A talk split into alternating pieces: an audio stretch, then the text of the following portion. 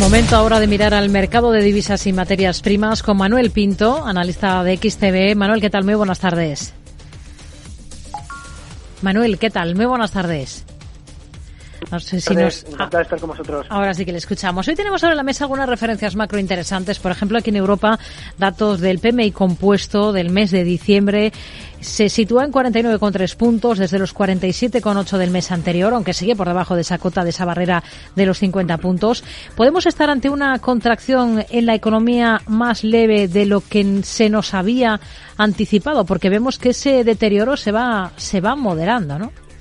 Sí, totalmente. De hecho, parece que los mercados viven un rally ¿no? de inicio de año, festejando el inicio de año. Ya lo vimos en los PMI manufactureros del lunes, lo estamos viendo en los PMI del día de hoy, por debajo de 50, pero aún así por encima de lo esperado. ¿no? Sobre todo Europa avanzando sobradamente en los mercados en estos días, eh, Estados Unidos ligeramente por detrás, pero desde luego que lo que estamos viendo son datos macroeconómicos mucho mejores o mucho más optimistas de lo que podíamos pensar, de lo que cerramos en 2022 y ojo porque estamos viendo un arranque de año desde luego ilusionante en renta variable y principalmente en Europa. Hmm.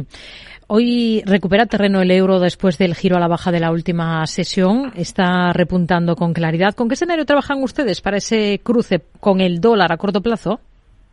Bueno, eh, en estos momentos pensamos o creemos, eh, a pesar de toda la, volatilidad de las divisas y sobre todo la fortaleza que ha tenido el dólar en el 2022, creemos que 2022 también ha sido un año en el que el dólar ha, ha vivido pues muchos ingresos, muchos influx de capital, pues se ha convertido, que pasó en el COVID, como una especie de activo refugio en el cual pues el inversor eh, quiere ir ante inseguridades y prefiere esa seguridad del dólar. Y nosotros pensamos que, lo estamos viendo en estos días, ¿no? con los datos macroeconómicos de Europa, eh, mucho más solventes, mucho más sólidos, el Banco Central Europeo en el programa de subidas de tipos parece claro que va a subir 100 puntos básicos en las dos próximas reuniones, va a seguir ese, esas subidas, la inflación, a pesar de haber rebajado, sigue alta y por eso creemos que, que va a seguir evolucionando al alza los tipos de interés. Así que, por tanto, pues estamos viendo que esas subidas que ha tenido el Banco Central Europeo durante el 2022 no están eh, repercutiendo tanto en la economía como estamos viendo en estos datos y que va a seguir por ese camino para conseguir su objetivo de llegar a una inflación en el entorno del 2%. ¿no? Así que en ese entorno creemos que el euro lo puede hacer muy bien de cara a los próximos meses. ¿Qué espera encontrarse en las actas de la FED de la última reunión de la Reserva Federal que las vamos a conocer esta jornada? Bueno, siempre esperamos o siempre vemos luego sorpresas, ¿no? Eh, en este caso, pues esperamos ver que, cómo fue en esa reunión, cuántos miembros de la Reserva Federal optaron por una subida de 50, cuántos miembros dijeron que querían subir 75 eh, puntos o al revés, o cuántos preferían subir menos puntos y por tanto, pues esas discrepancias que llevan a, esas, a ese comité pues también es un poco lo que la expectativa que luego podemos llegar en los próximos meses, ¿no? Cuantos más miembros se salgan de, la decisión, tanto en un sentido como en otro, pues nos puede llevar a que el mercado lo interprete con más o menos subidas de tipos y por tanto con subidas o bajadas en renta variable, ¿no? Además, pues conoceremos las eh, datos expectativas de inflación de cara a los próximos meses y conoceremos las tasas de referencia a las cuales quiere estar la Fed de cara también a sus próximas reuniones. Hmm.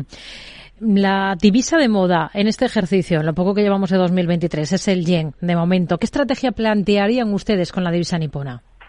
Bueno, desde luego eh, se está apreciando ya de las últimas semanas, tras eh, la comunicación del Banco de Japón en diciembre de, no limitar y de no poner techo a las eh, curvas de tipos en el de curva de tipos de interés y por tanto pues está apreciando mucho más, ¿no? Ya está empezando a ser mucho más atractivo la compra de renta fija japonesa y por tanto pues esos flujos de capital entran en, en yenes y por tanto se revaloriza, ¿no?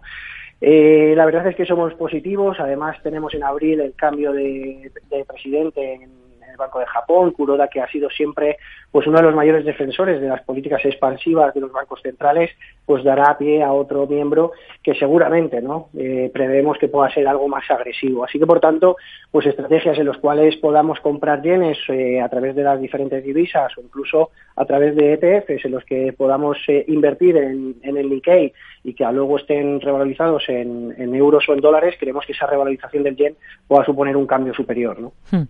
Se está comentando mucho que para este año se espera una realineación de las divisas con sus fundamentales. ¿Ustedes también son de este parecer? Eh, bueno, a ver, sí, realmente es lo que comentábamos antes.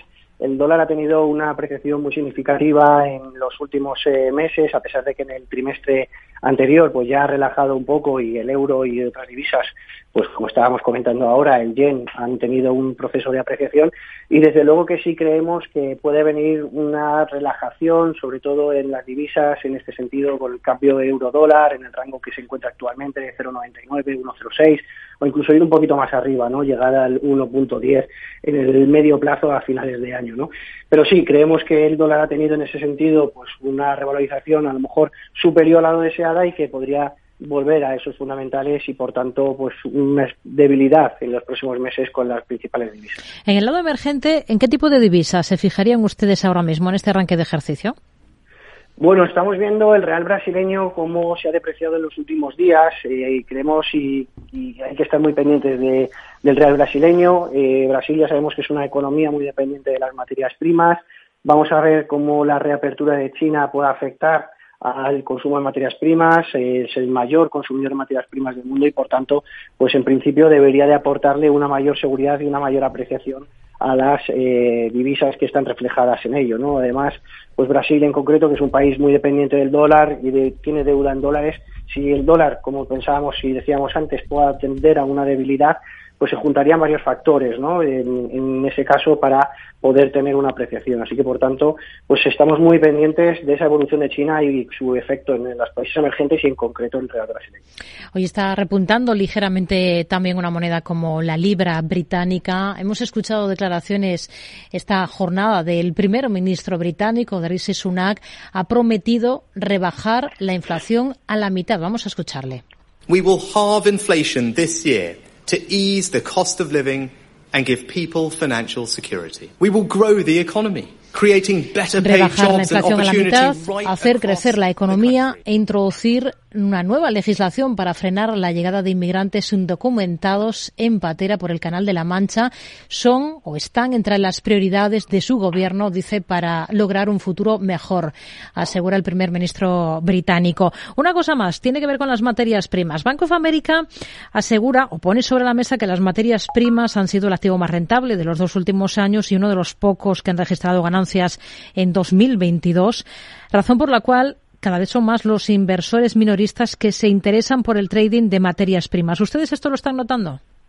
Sí, desde luego. Cada vez eh, está habiendo más interés en materias primas. En el 2022 vimos subidas eh, muy importantes de materias primas agrícolas al principio del conflicto bélico. Estuvimos viendo también precios del gas natural fluctuar con una alta volatilidad durante todo el mes de todo el año 2022, que sin embargo ahora pues es otro de los motivos a los que nos lleva a ser un poco más optimistas, ¿no? Ese clima más cálido que estamos viendo ahora tanto en Europa como en Estados Unidos que está eh, empujando a la baja los precios del gas natural, ¿no? Pero desde luego que hemos visto mucho interés para este año además pues podríamos ver más interés también por la parte del oro, por ejemplo, por la parte de la plata, eh, que son activos que nos permiten diversificar en la cartera y que además estamos viendo con importantes revalorizaciones de inicio de año, sobre todo la plata además puede tener un problema de demanda y oferta y no tanta oferta para la demanda que está subiendo de manera gradual. Hmm. Así que, por tanto, pues eh, sí, estamos viendo mucho interés, ya decíamos, agrícolas, materias primas energéticas ha sido una de las constantes 2022 y veremos si